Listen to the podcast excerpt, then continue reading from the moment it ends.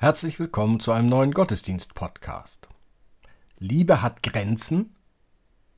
Irina Matschenko, Detlef Korsen, Caroline Atzenhofer, Olga Burmeister und Kirsten Ahrtal feiern mit uns mit ihrer Musik. Christoph Matsch-Grunau und Robert Vetter bringen ihre Texte ein. Und so lasst uns nun Andacht feiern im Namen des Vaters und des Sohnes und des Heiligen Geistes. Amen.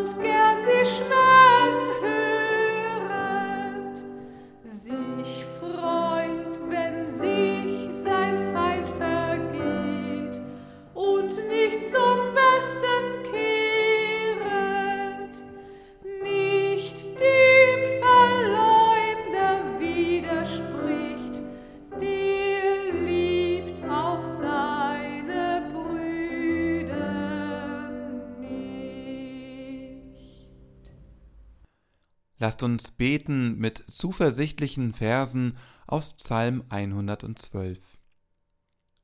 Halleluja, wohl dem, der den Herrn fürchtet, der große Freude hat an seinen Geboten.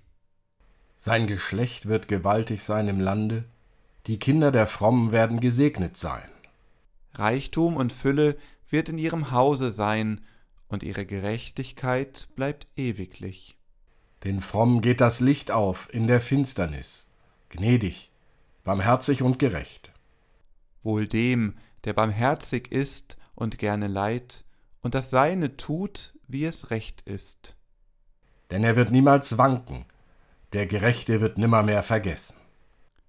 Vor schlimmer Kunde fürchtet er sich nicht, sein Herz hofft unverzagt auf den Herrn. Sein Herz ist getrost und fürchtet sich nicht, bis er auf seine Feinde herabsieht. Er streut aus und gibt den Armen, seine Gerechtigkeit bleibt ewiglich, sein Horn wird erhöht mit Ehren. Der Frevler wird sehen, und es wird ihn verdrießen, mit den Zähnen wird er knirschen und vergehen, denn was die Frevler wollen, das wird zunichte. Er sei dem Vater und dem Sohn und dem Heiligen Geist, wie es war im Anfang, jetzt und immer da, und von Ewigkeit zu Ewigkeit. Amen. Lasst uns beten. Barmherziger, gnädiger Gott und Vater, deine Liebe, die in Jesus Christus offenbar wurde, ist eingewoben in unser Leben, durchzieht es wie ein roter Faden. Weil es diese Liebe gibt, vertrauen wir darauf, dass unser Leben nicht der Spielball eines dunklen Schicksals ist, von dem wir durch diese Welt gestoßen werden barmherziger Gott und Vater und Mutter. Wir danken dir, dass du mit den Banden deiner Liebe unser zerrissenes Leben immer wieder umfängst und heil machst. Amen.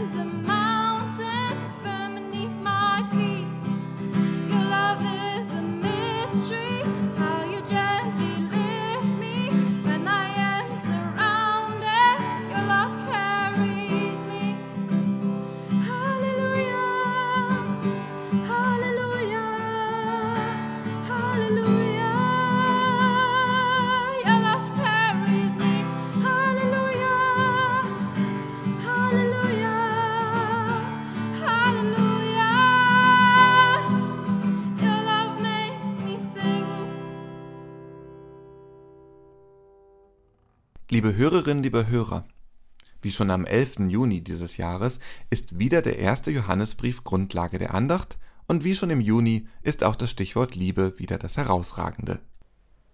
Ihr Lieben, lasst uns einander lieb haben, denn die Liebe ist von Gott, und wer liebt, der ist aus Gott geboren und kennt Gott. Wer nicht liebt, der kennt Gott nicht, denn Gott ist Liebe.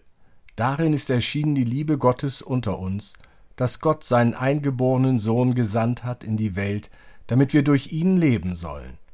Darin besteht die Liebe. Nicht, dass wir Gott geliebt haben, sondern dass er uns geliebt hat und gesandt seinen Sohn zur Versöhnung für unsere Sünden. Ihr Lieben, hat uns Gott so geliebt, so sollen wir uns auch untereinander lieben. Niemand hat Gott jemals gesehen. Wenn wir uns untereinander lieben, so bleibt Gott in uns und seine Liebe ist in uns vollkommen. Liebe Hörerinnen, liebe Hörer, gemeinsam ist beiden Textausschnitten der Satz Gott ist die Liebe. Kein Wunder, schließlich geht der heutige Text nahtlos in den vom Juni über. Es wäre also möglich, heute dieselbe Predigt nochmal zu halten. Machen wir aber nicht. Mit welchen Wörtern wird beschrieben, was lieben bedeutet? Geboren, kennen, gesandt, leben, bleiben und ja, lieben. Alles Wörter, die ein Tun, ein Handeln beschreiben. Liebe lebt also vom Tun. Liebe ist Handeln. So wie der barmherzige Samariter dem Überfallenen hilft. So wie Mutter und Vater sich um ihr Kind kümmern. So wie sich Liebende gegenseitig kümmern. Und doch ist auch klar, Liebe hat Grenzen. Lieber Hörer, liebe Hörerin, spontan möchtest du sagen, nein, echte Liebe kennt keine Grenzen? Die Beziehungsratgeber, die sich als Buch oder Internetseite finden lassen, betonen, Grenzen sind wichtig. Grenzen sind nicht schlecht. Die Bundeszentrale für politische Bildung schreibt im Heft Nummer 1 Was geht im Jahr 2021 Es gibt gesellschaftliche Vorstellungen, die dazu führen, dass Grenzen nicht geachtet werden. Zum Beispiel wird oft von Jungen erwartet, keine Angst zu haben. Oft wird das Aussehen von Mädchen kommentiert. Viele bekommen beigebracht, dass es normal ist, wenn Jungen Grenzen überschreiten oder dass Mädchen selbst dran schuld sind, wenn ihre Grenzen überschritten werden. Erwachsene respektieren manchmal die Grenzen von Kindern und Jugendlichen nicht. Persönliche Grenzen sollten bei allen Menschen respektiert werden. Dies gilt natürlich auch, wenn ich jemanden liebe. Liebe ist ein Tun, welches Grenzen respektiert. Und es gibt noch eine Grenze, die der Liebe gesetzt ist. Liebe will immer mehr, als sie halten kann.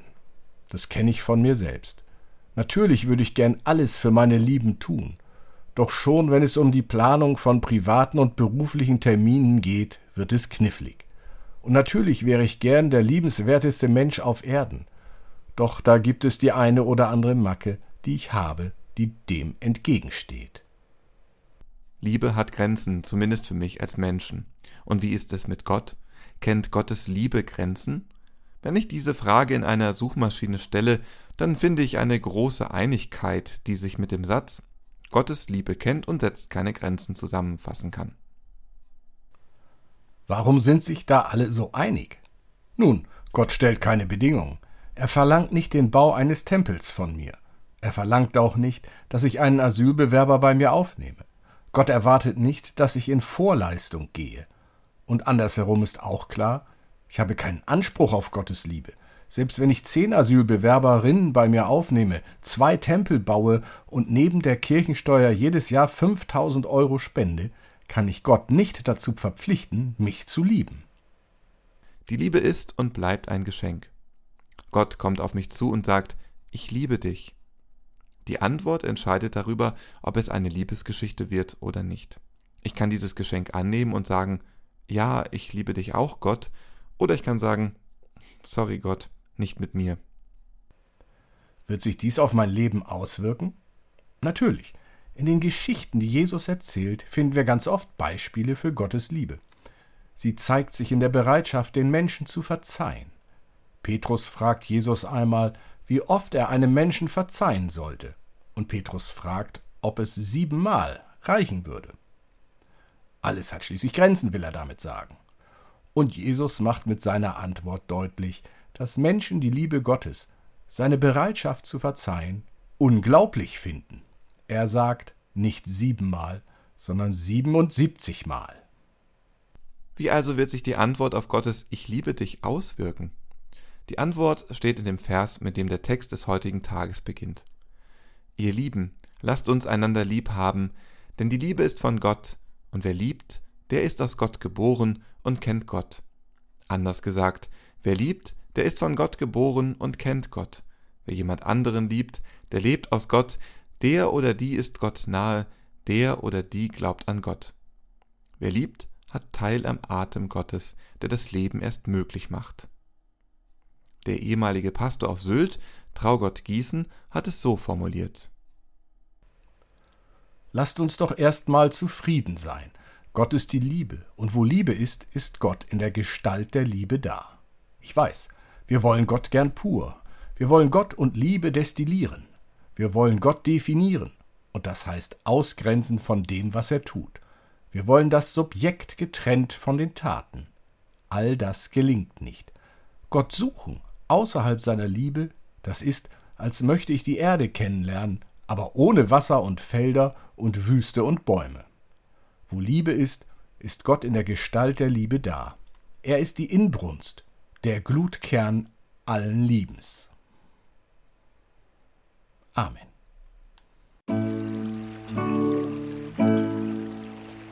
Gott lieben werden sein wie die Sonne, ihrer Pracht. Die Gott lieben werden sein wie die Sonne, die aufgeht in ihrer Pracht. Noch verbirgt die Dunkelheit das Licht und noch sehen wir die Sonne nicht.